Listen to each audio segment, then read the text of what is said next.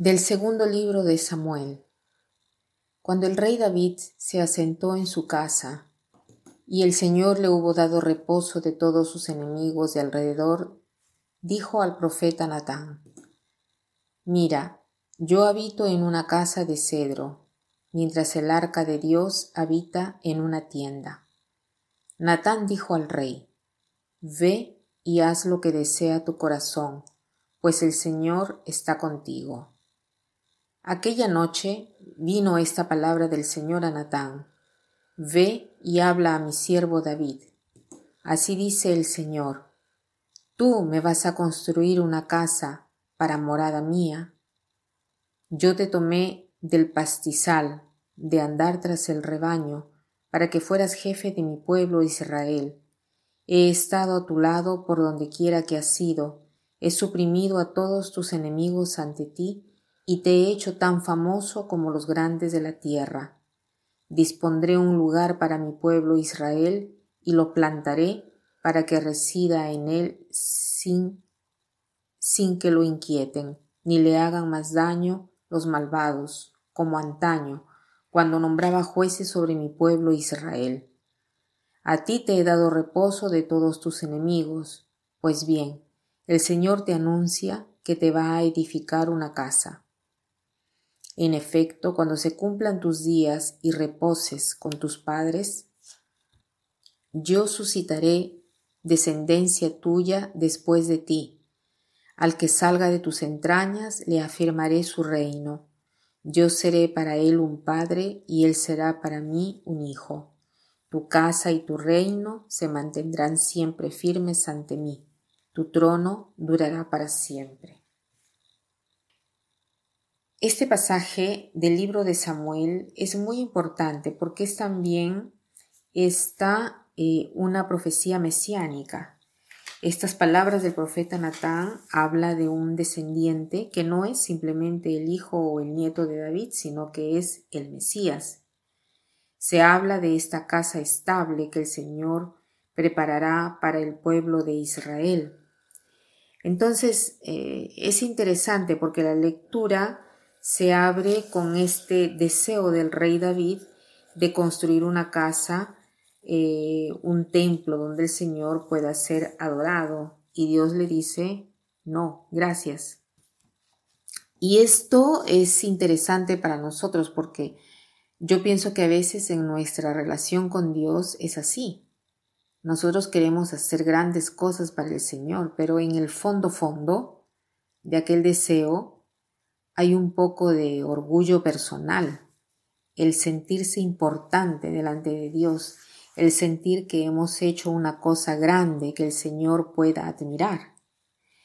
Un poco es como decir eh, el deseo de santidad, pero que a veces es motivado por el deseo de gloria más que el deseo de amar profundamente al Señor.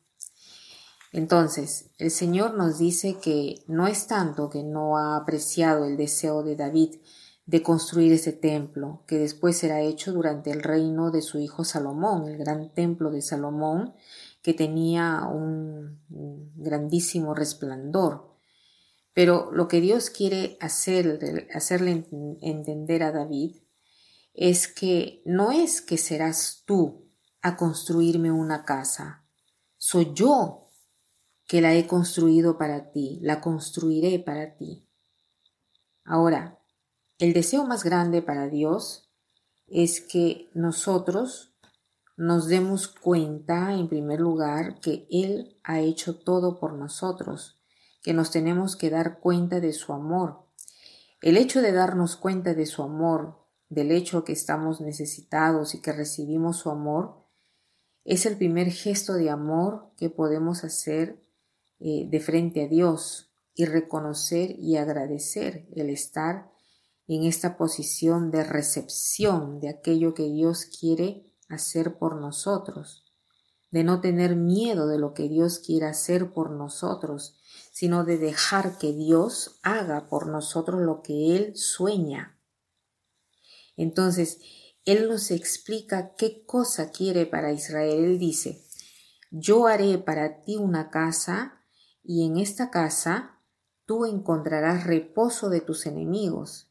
Entonces, ¿qué significa? ¿Qué cosa significa esta, esta casa que el Señor prepara para nosotros? Eh, no sé si ustedes se acuerdan, pero a mí me hace recordar aquellas palabras del eh, Evangelio que dice, vengan a mí todos los que están cansados y agobiados, que yo os aliviaré. Ahora, ¿quiénes son los enemigos de los cuales Dios nos protege? Son las preocupaciones del mundo, las tentaciones del demonio, las fatigas. Estos son los enemigos. No es que el Señor nos lo quita, sino que nos da una casa donde eh, podamos reposar de estas fatigas que tenemos en la vida diaria. Entonces, ¿cuál es esta casa? Es la humanidad de Cristo, en particular su corazón. Porque el pasaje donde dice, vengan a mí, eh, aquí habla eh, más que nada de su corazón que es humilde.